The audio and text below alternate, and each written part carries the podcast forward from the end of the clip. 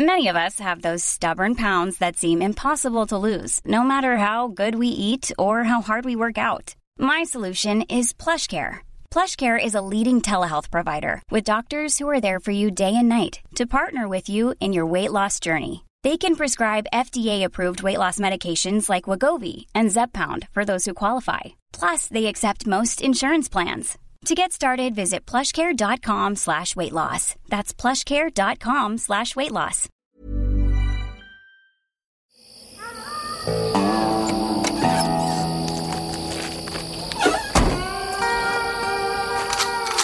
Die 100 besten Filme aller Zeiten.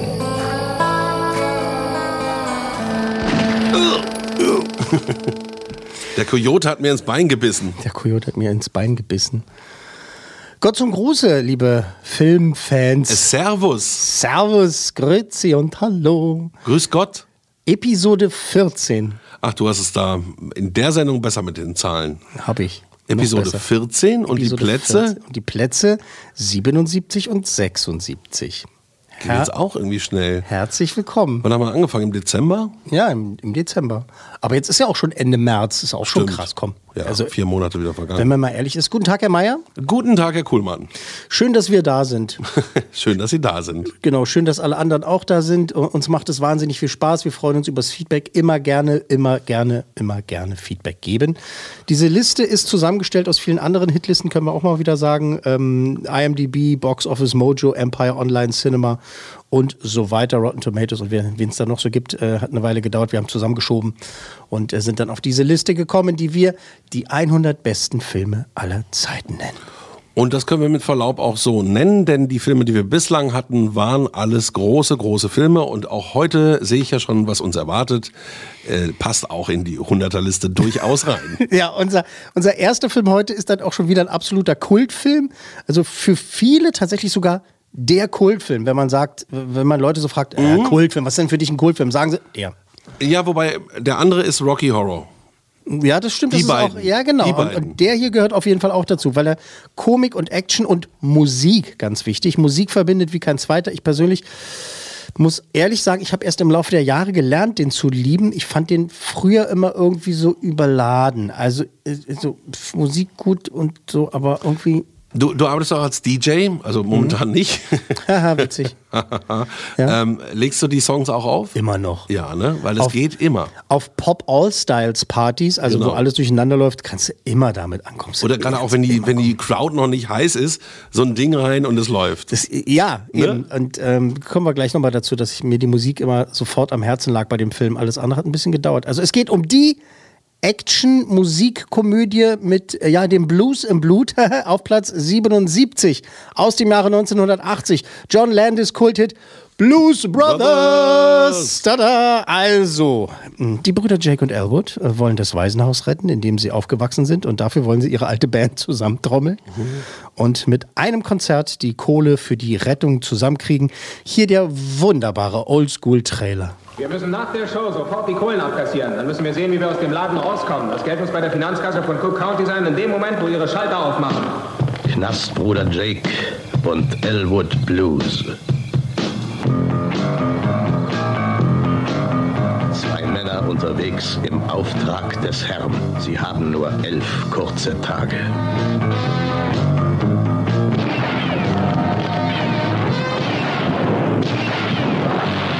Und wagt es nicht vor mir zu erscheinen, solange ihr nicht geläutert seid und Besserung gelobt habt. Oh, gesegnete Madonna von der heiligen Beschleunigung, verlass mich nicht.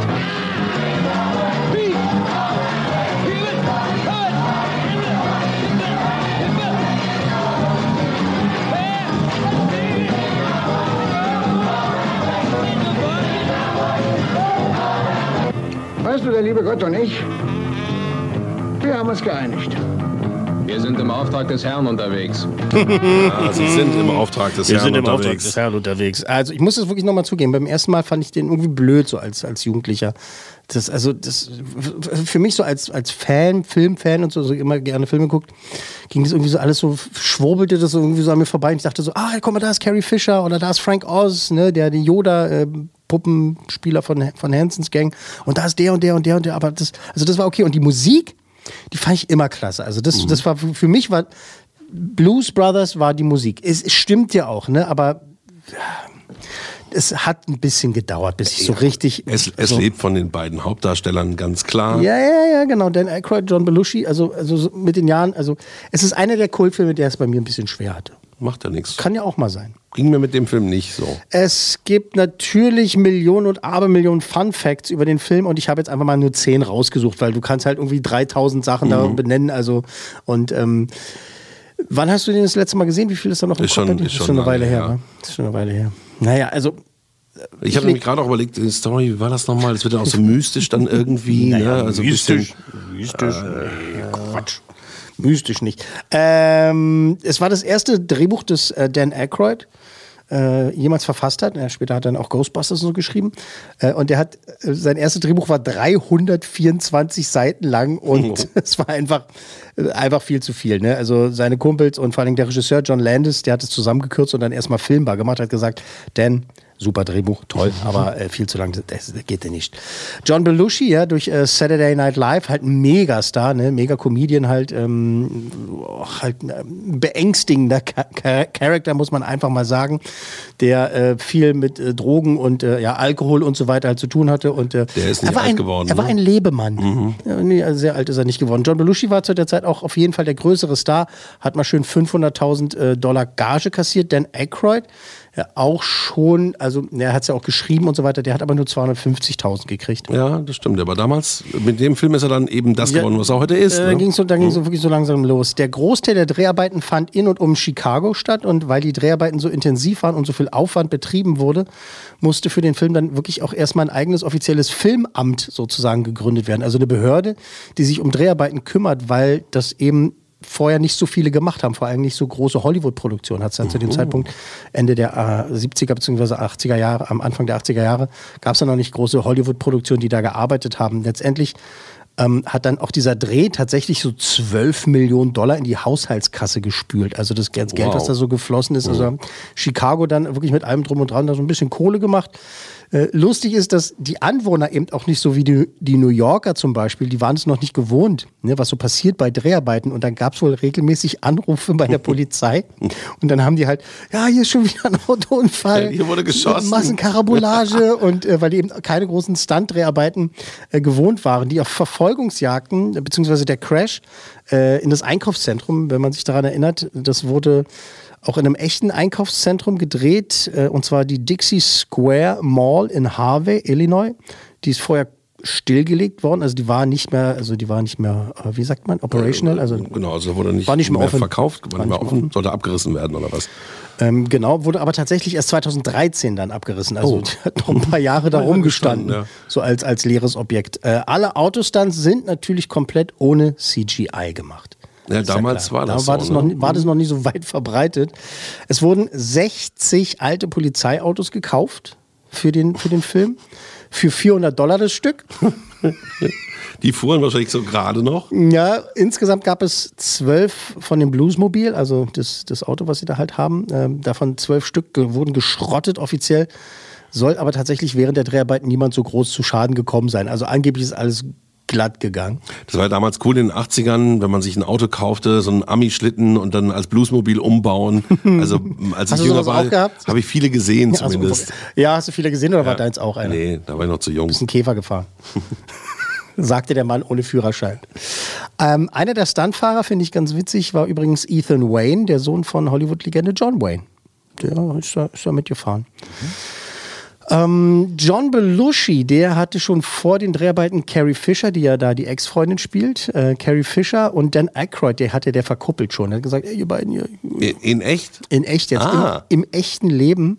Und dann gab es wohl irgendwie während der Dreharbeiten irgendwie so ein Dinner. Und da hat Carrie Fisher sich verschluckt, das hat sie auch schon ein paar Mal in, in Interviews erzählt, also als sie noch lebte. Er hat sich verschluckt und ähm, John hat sie gerettet. an, nee, nicht John, sondern Dan, Dan Aykroyd. Äh, Dan. Ähm, sie hat sich an Rosenkohl verschluckt und Dan Aykroyd äh, kann oder konnte den Heimlichgriff, ne? Also dieses, Dieses- Ding. genau. Genau, von den, und hat er gemacht und äh, sofort danach hat er um ihre Hand angehalten. Meinte so, willst du mich heiraten? Und Wie geil. Carrie Fisher hat das immer so geil erzählt. Sie meinte so, also habe ich überlegt, wenn mir sowas nochmal passiert, wäre es doch echt praktisch, wenn man den Typen dabei hat. Ja, retten heimlich, heimlich gefragt hat sie gesagt, ja. Ach, schön. Dann heirate ich den Kerl doch. Ähm, also da haben die sich direkt verlobt, aber tatsächlich geheiratet haben sie letztendlich nicht. Waren dann nie verheiratet, so, aber, aber, aber geheiratet. verlobt Ah, waren sie. okay. Naja, die Carrie Fisher, die war ja auch, ne? Also die hat ja auch nichts anbrennen lassen, die junge Dame. Tolle Frau.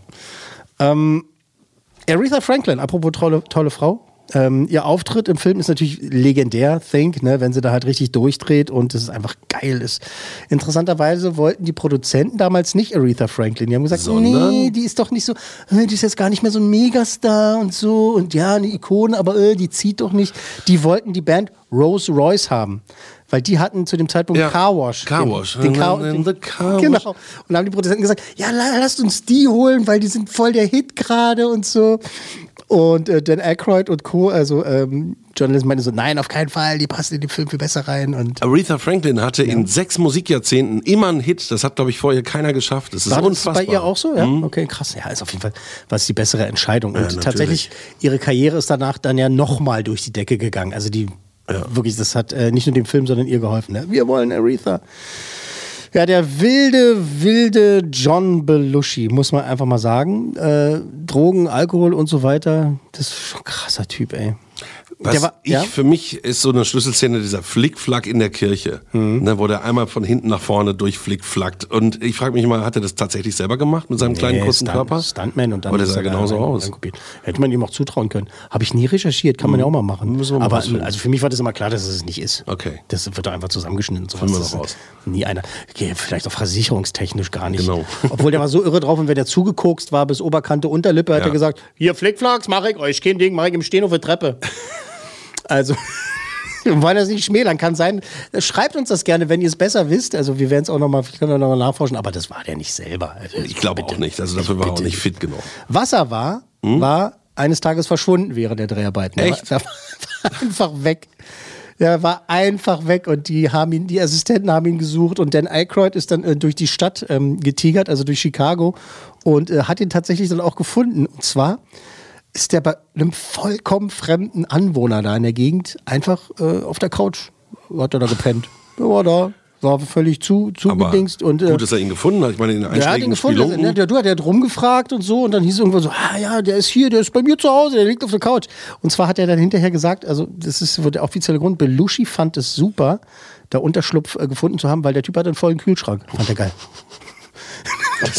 Wie so ein Frettchen. Das, das, das Ja. Catering hat ihm wohl nicht so gepasst und da hat er, hat er sich einen gesucht, äh, wo, er, wo er halt äh, Party machen kann. Geil, oder? Also Sofa.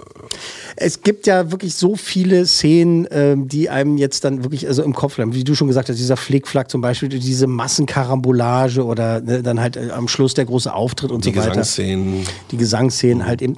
Der, der Humor hat sich bei mir, das habe ich jetzt schon ein paar Mal gesagt, ich sage es trotzdem nochmal, war für mich Später erst eingeschlichen. Später erst für mich, ja, weil irgendwie war das mal ein bisschen wahrscheinlich zu schräg. Aber es ist schon ein, rasantes Drehbuch, wahnsinnig gut, wahnsinnig gut geworden. Wie der Trailer sagt. Haben sie, haben, sie schon, haben sie schon ganz gut gemacht. Ähm, das Budget waren 30 Millionen Dollar damals. Ähm, Einspielergebnis weltweit, willst du raten? 300? Nee, 115 nur. Mhm. Damals 115 Millionen, 1980, das wären heutzutage so knapp 370 Millionen. Ah ja, siehst du. Also äh, war auf jeden Fall ein Erfolg. Also muss man einfach sagen. Ne? Also über 100 Millionen gekommen zu sein, war auf jeden Fall schon, schon ein großes Ding.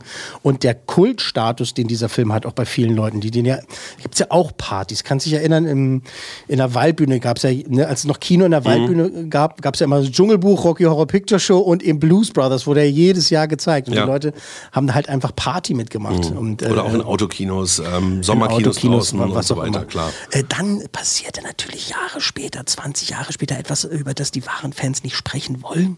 Ja, sag. Nein, die Fortsetzung. Ja, schrecklich. Die habe ich ganz so vergessen, dass ich gar nicht dran gedacht habe. Blues Brothers 2000. Nee, geht gar nicht. Furchtbar. Furchtbar. Nee, wirklich. Es- Furchtbar. Ich meine, man kann es denen ja irgendwie nicht verdenken, Dan Aykroyd und Co. Ne? John Goodman hat damals auch mitgemacht. Ähm, dass sie es versucht haben, hätte ja auch sein können, dass es irgendwie charmant wird und witzig, aber es war ein so blöder Film. Nee, das war wirklich Himmel und Hölle, Tag und Nacht. Also ich habe sogar vergessen, dass es die Fortsetzung gab, weil die so schlecht war. Jetzt, wo du es gerade gesagt hast. Ja, es tut mir leid, dass ich es erwähnt habe. Ja. Also, zu Recht ein absoluter Kultfilm, zu Recht äh, einer der besten Filme aller Zeiten. Wir werden an dieser Stelle mit dem auch schon durch. Abgehakt. Unser Platz 77, John Landis, Kultkomödie, die Blues Brothers bei 100 besten Filme aller Zeiten. Und das heißt, wir sind von der 77 schon gleich jetzt auf der 76. Das ist einfach, das ist pure Mathematik. Ja, wie Also, du das kannst, ich ich bin immer so wieder kann. schwer beeindruckt. Immer wieder schwer beeindruckt. Und, ähm, und wir sind immer noch wieder beim Thema Kultkomödie tatsächlich. Ja, also Genre bleibt gleich, ne? Also schon, wenn man jetzt sagen will, dass die Blues Brothers äh, kein Musikfilm ist, sondern eine Komödie, dann sind wir immer noch beim selben Genre. Äh, und wenn wir jetzt den folgenden Song anspielen, dann weiß jeder, worum es geht.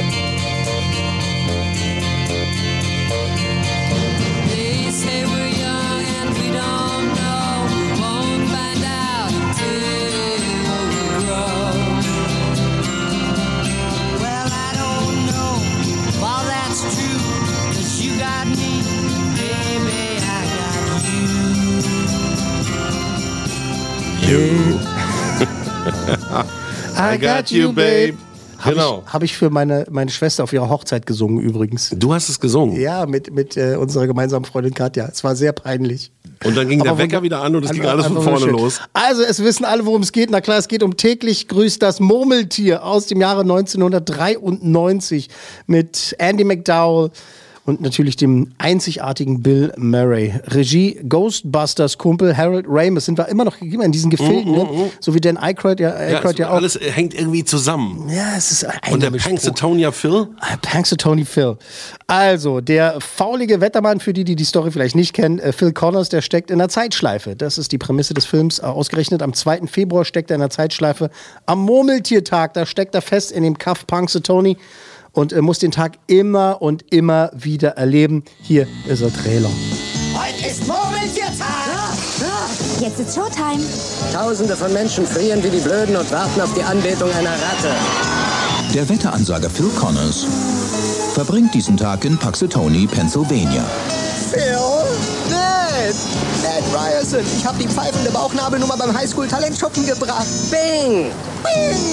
Aber Phil muss erkennen, dass er nicht bloß in Puxatawny festhängt, Werden Sie noch heute abreisen, Mr. Connors? Abreisewahrscheinlichkeit steht heute bei 100 Prozent. er ist gefangen Heute ist Murmeltiertag! im Tag des Murmeltiers. Ich durchlebe denselben Tag immer und immer wieder. Phil? Ned Ryerson. Haben Sie manchmal Déjà-vus, Mrs. Lancaster? Ich glaube nicht, aber ich frage mal in der Küche. Heute ist Murmeltiertag. Schon wieder. Anfangs war er noch ein bisschen irritiert. Werden Sie heute noch abreisen, Mr. Connors? Sagen wir, Abreisewahrscheinlichkeit ist 80 Prozent. Immer und immer und immer wieder. Immer wieder.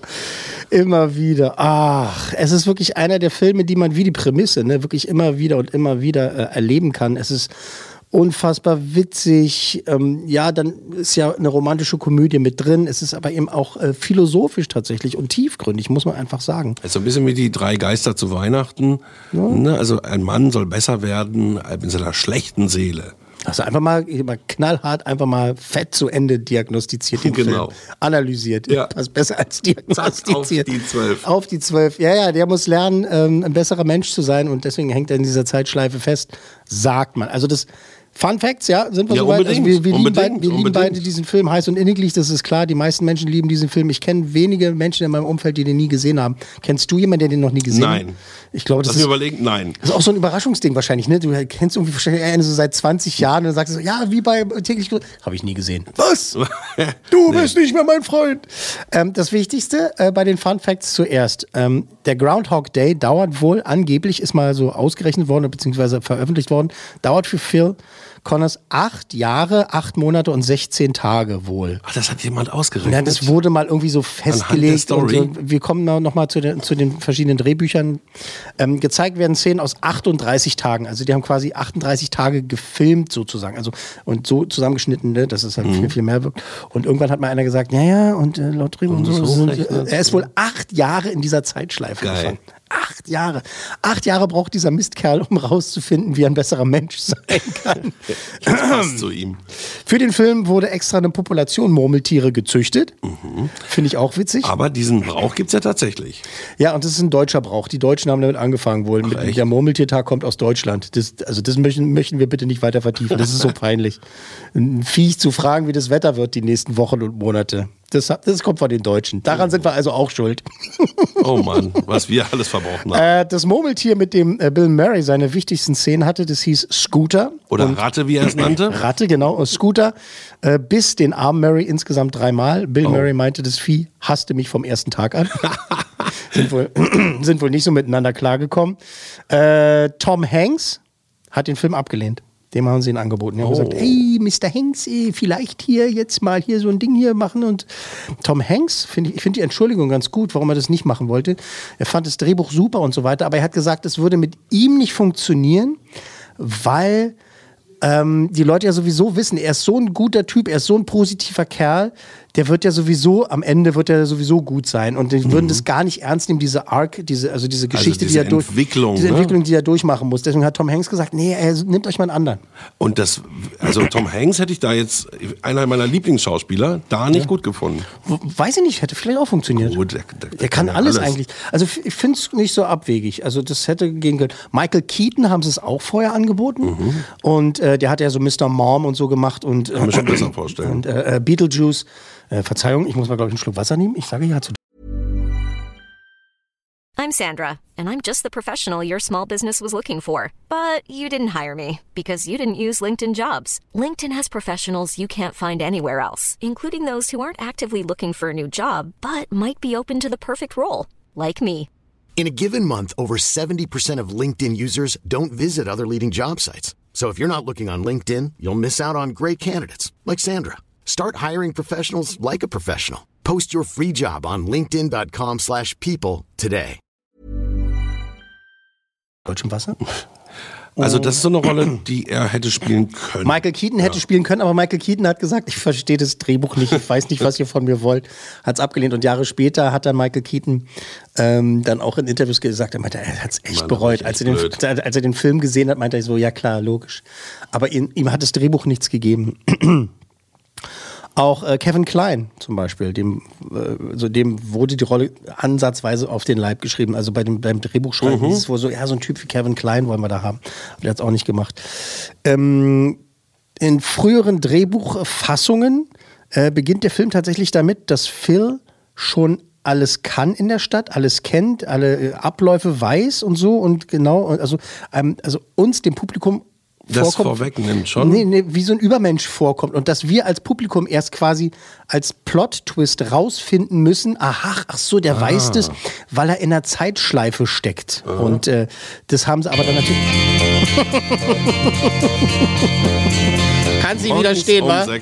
Wie, wie, wie ist das? Der springt immer um von 9 5.59 Uhr auf 6 Uhr. Ne? Genau, immer um 6 Uhr Und, klingelt. und dann macht es dann immer irgendwie.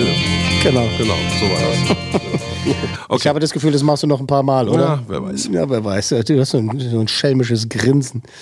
Ähm, dann gab es auch eine Fassung, eine andere Drehbuchfassung, das endet dann mit seinem Tod. Damit, also sein Tod ist die Erlösung. Oh. Tatsächlich. Böse. Also es war ein bisschen bleak, ein bisschen trist, haben sie dann auch, Mhm. auch nochmal geändert. Aber das war eine Idee, dass es halt wirklich aufhört. Also er, er findet dann raus, oh Gott, er muss sterben, damit das funktioniert. Aber im Film, wie wir jetzt wissen, ne, das äh, ist ja gerade, der Tod kann ihm gar nichts anhaben, weil er, er versucht es ja dann immer wieder und äh, bleibt aber gefangen. In einer Das weit, heißt aber, ja? dass man rumexperimentiert hat, um die beste Fassung zu finden. Genau, die haben also, halt, nicht schlecht. Die Idee mit der Zeitschleife war immer da, aber dann haben sie überlegt, wie sie das am besten äh, verpacken. Es gab auch eine Fassung, da sollte auch Andy McDowells äh, Charakter in der Zeitschleife stecken. Also dass am Ende rauskommt, sie ist auch in der Zeitschleife Aha. und muss auch irgendwie äh, damit klarkommen. Und äh, in einem ganz anderen Skript, jetzt kommt's, sollte die Zeitschleife 10.000 Jahre dauern. Also äh, völlig absurde Ideen. Tod, Ja, 10.000 Jahre. Ja, so eine Zeitschleife ja völlig vernünftig, aber 10.000 Jahre sind eine absurde Idee. Nee, hab, aber so, war so wirklich so dieses Ding so, ähm, dass er da wirklich ewig drin ist. Der einzige Film, der das so aufgegriffen hat, war mal mit Tom Cruise, dieser Science Fiction, wo er da gegen die Außerirdischen kämpft. Edge of Tomorrow. Genau. Ja, super. Ja. Den fand ich richtig gut. Ja, stimmt. Das Gleiche ist auch diese- Idee, ne? Im Prinzip, ja, auch äh, hängt auch in der Zeitschleife Ja. und muss immer wieder versuchen, das Level besser zu Genau. meistern. Äh, ja, stimmt. Äh, ganz, ganz, ganz ähnlich. Ah, es, es war so klar. es war so klar. Ähm, witzig finde ich, äh, der Film wurde tatsächlich nicht im echten Punxsutawney gedreht, also das gibt es. Mhm. Äh, der ist in äh, Woodstock, Illinois gedreht worden, äh, weil die Innenstadt äh, schöner aussah. Also der, Ja. der, der Rathausplatz, der Rathausplatz sozusagen, da haben die Produzenten gesagt, oh, hier ist schöner. Und Punxsutawney, also die Stadt, in der es spielt, die waren sauer und haben gesagt, gut, dafür kriegt er den Original Phil nicht. Also Aha. das Original Deswegen haben Murmeltier. sie das Biest genommen, was ihm dreimal in den Finger gebissen hat. Dafür haben sie Scooter genommen, das Biest, was Bill Murray dreimal in den Finger, ge Finger gebissen hat. Ähm, und deswegen mussten sie halt, ne, äh, auch, ähm, haben sie eine, wie sagt man, eine Zucht gemacht, ein paar Murmeltiere gezüchtet extra für den Film. Wird der Stadt wahrscheinlich nicht schlecht getan haben, der Nein, Film. le letztendlich dann nicht, aber die Leute kommen halt an nach Punxsutawney Dann hört sich ja ganz anders hier aus. und wundern sich, wundern sich, dass es total anders aussieht. Äh, die Dreharbeiten fanden von März bis Juni statt. Ähm, der Schnee im Film, der zu sehen ist, also da gibt es ja nachher diesen Schneesturm, das ist alles nicht echt. Also Mhm. das äh, alles Kunstschnee, haben sie aber ganz gut gemacht, muss Ja. ich sagen. Äh, ich sag mal, sehr oft Schnee, dann denkst du gleich so, naja, das ist hier, was ist das hier? Konfetti? gefühlt spielt der Film für mich halt die ganze Zeit im Frühjahr. Aber wenn sie das bis Juni Aber das ist ja der Gag. haben, das ist schlecht, ja der Gag. Äh, er, er, er, er sagt ja in seinem Wetterbericht noch so, und übrigens, das Wetter ist super und kein Problem. Und dann will er losfahren und da ist ja der. Schneesturm, mhm. Und äh, da hast du deinen Schnee, aber der eben nicht echt ist. Eine Szene, an der drei Tage lang gedreht wurde, äh, nämlich äh, eine, in der sich ein Iro schneidet oder ein Mohawk, wie es im Original heißt. Mhm. Da sch- schneidet er sich halt einen Iro-Schnitt und äh, nimmt sein Zimmer auseinander mit einer Kettensäge und so weiter, ähm, um halt zu sehen, ob wirklich am nächsten Morgen Alles alles, wieder alles so wieder ist anders vorher, ist. ja. Haben sie gedreht, drei Tage lang. Und dann haben sie es nicht benutzt. Weil ich wollte gerade sagen, die Szene kenne Nee, ich gar gibt's ja auch nicht. gibt's nicht im Film. Äh, Harold Ramis, der Regisseur, äh, fand es dann doch zu übertrieben. Er meinte so, nee, das ist jetzt, nee, da, da fand das übertrieben und blöd und hat gesagt, nee, das machen wir nicht. Und stattdessen gibt's diese Nummer mit dem Bleistift. Kannst du dich daran erinnern? Er zerbricht doch einen Bleistift. Ja. Und legt den hin. Stimmt, die haben drei Tage lang eine Szene gedreht mit Iro, Irokesenschnitt und Kettensäge und letztendlich nehmen sie nur einen Bleistift. Ähm, dann diese, haben wir auch im Trailer gerade gehört, diese Ned, Ned, Ned Ryerson äh, Also sein alter Schulfreund oder was ist Äh, das? Alter, alter Schulfreund von ihm, ähm, der ihn halt voll quatscht und er auf verschiedene Art und Weisen damit umgeht. Äh, der Schauspieler ähm, Steven Tobolowski, der hat äh, bei den Dreharbeiten irgendwann zu Bill Murray gesagt, du, ich hab mitgekriegt hier, die äh, Statisten, die sind alle halb verhungert, die Leute, die hier oben stehen. Und Bill Murray, der geile Typ, weil die waren ja in einer echten Stadt, das war ja, Ja. keine Kulissen, die haben in einer echten Stadt gedreht, ist in die Bäckerei gegangen, die ja im Hintergrund ist, Mhm. und hat da erstmal äh, alle Plunderstücken gekauft. Plunder, Plunderstücken, ganz wichtig. Danish, äh, wie die heißen äh, im Englischen, im Und hat Amerikanischen. erstmal das Team Und hat versorgt. erstmal den ganzen Laden leer gekauft und hat die, nicht nur das Team, nee, die Statisten, die Leute, die da rumgelaufen sind, die geil. Extras, so, die im Hintergrund sind, und hat den allen da äh, ein bisschen Cooler Gebäck, Typ. Das heißt, er die spielt das. Arschloch und ist eigentlich der netteste Mensch, der rumläuft. Ja. Naja, also so nett ist Bill Murray und so einfach ist er dann doch nicht, weil jetzt. Hast du kommen- ihn mal interviewt? Ähm, ja, aber natürlich ist er zu also professionell äh, ganz super. Ja, ja, er ist jetzt auch kein, kein nur ich will auf folgende Story hinaus. Mhm. Ähm, Bill Murray und sein Kumpel Harold Ramis, ja, die haben sich wohl sehr oft gestritten. Richtig oft gestritten, weil sie verschiedener Meinung waren. Der eine wollte, dass es lustiger wird, der andere, dass es wieder ein bisschen ernster, philosophischer ist. Ähm, und interessanterweise haben sie in den Jahren danach in Interviews, hat der eine immer das andere behauptet und, und dann wieder umgekehrt.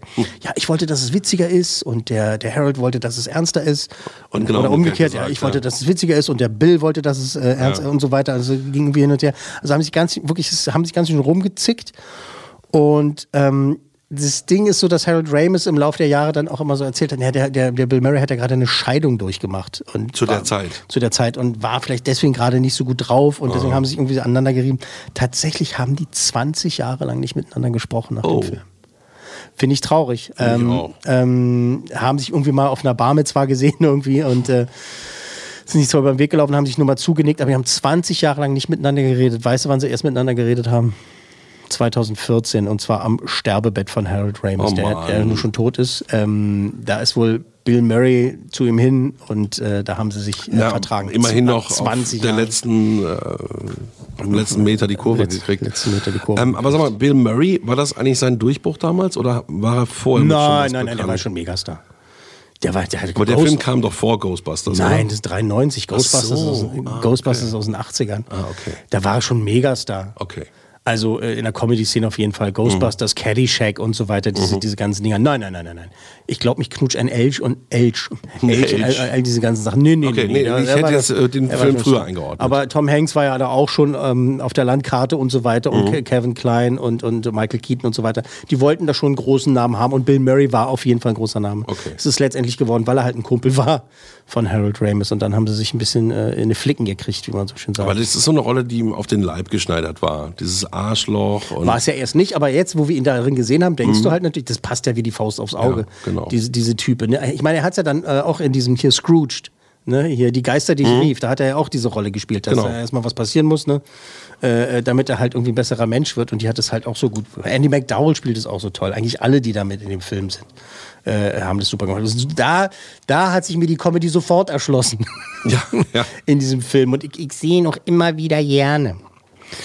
Ja, das Budget für Groundhog Day, das waren auch so knapp 15 Millionen Dollar damals, äh, Anfang der 90er, ja, das geht. Weltweites Einspielergebnis und jetzt kommt nur so um die 73 Millionen. Aha. Also so ein richtiger Mega-Hit war das damals gar nicht. Aber das ist so ein Film, der läuft für mich auch immer im Fernsehen. Also vielleicht sind auch diese Rechte irgendwie ans Fernsehen Aber sind auch- verkauft worden und da läuft es immer und immer und immer wieder. Also 73 Millionen 1993 wären jetzt 2021 133 Millionen. also war, natürlich war ein schon tolles Erfolg. Ergebnis, ja, klar. ja, auf jeden Fall ein tolles Ergebnis. Es ist nicht schlecht, auf keinen Fall nicht schlecht, aber ähm, wir müssen ja auch in so anderen Dimensionen denken. Bei uns ist ja jetzt eigentlich nur noch ein Erfolg, wenn er über eine Milliarde eingespielt hat. Irgendwie, ne? Genau, also heute ist ja auch alles, du darfst ja nicht vergessen, die Märkte haben sich auch verändert. Viel mehr Filme werden übersetzt als früher.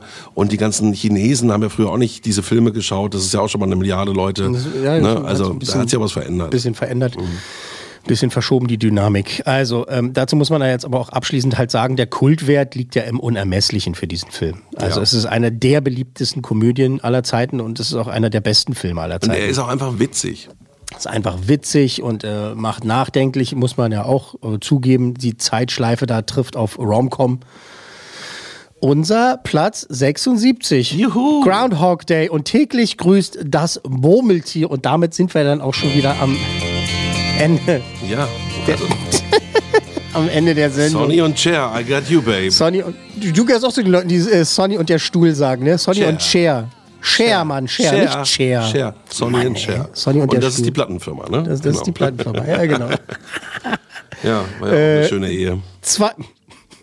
Hat er kurz, mal mit eingeworfen. ähm, zwei große Komödien, zwei Kultfilme. Also das Wort kommt ja sowieso immer mal wieder vor, Kultfilm. Äh, zu Recht. Auf der 77 Blues Brothers und auf der 76 Murmeltiertag. Ähm, danke, Herr Meier. Ja, Ähm, ähm, schönen Osterurlaub, ne? Muss ich genau, uns ich beiden gerade sagen. Ostern liegt vor der Tür. Liegt vor der Tür, da liegt es. Das Osterfest. Wir, wir machen Ruhetag zu Ja, Ostern. wir machen, äh, wie die Kanzlerin sagt, Ruhetage. Oder sagt T, jetzt sagt es ja, Ja, nicht genau. mehr. Äh, machen, wir, äh, machen wir Ruhetage und äh, machen eine kleine Pause. Ähm, haben wir uns auch mal verdient, finde Genau, ich. nach Ostern wieder zu hören. Hängen wir ein bisschen am Kreuz ab. Ähm, ja, danke, Herr Mayer. Ähm, in der nächsten Ausgabe, die dann eben nach Ostern, ähm, wird es zum einen um einen der besten Crime-Thriller aller Zeiten gehen, der unter anderem dafür gesorgt hat, dass sein Erscheinungsjahr gerne mal als das beste Kinojahr aller Zeiten bezeichnet wird. Und dann noch ein Drama, das seinen jungen, unerfahrenen Drehbuchautoren Oscars und Weltkarrieren beschert hat. Das war die 100 besten Filme aller Zeiten. Eine Podcast 1 Produktion.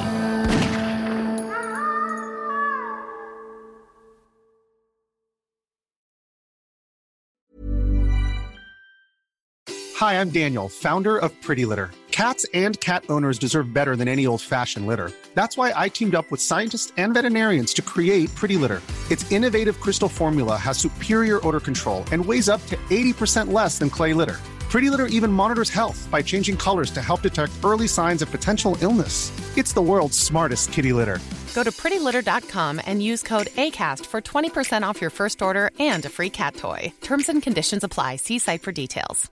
Hi, I'm Daniel, founder of Pretty Litter. Did you know cats tend to hide symptoms of sickness and pain? I learned this the hard way after losing my cat, Gingy. So I created Pretty Litter, a health monitoring litter that helps detect early signs of illness by changing colors, saving you money and potentially your cat's life. Pretty Litter is veterinarian developed, and it's the easiest way to keep tabs on your fur baby's health right at home. Go to prettylitter.com and use code ACAST for 20% off your first order and a free cat toy. Terms and conditions apply. See site for details.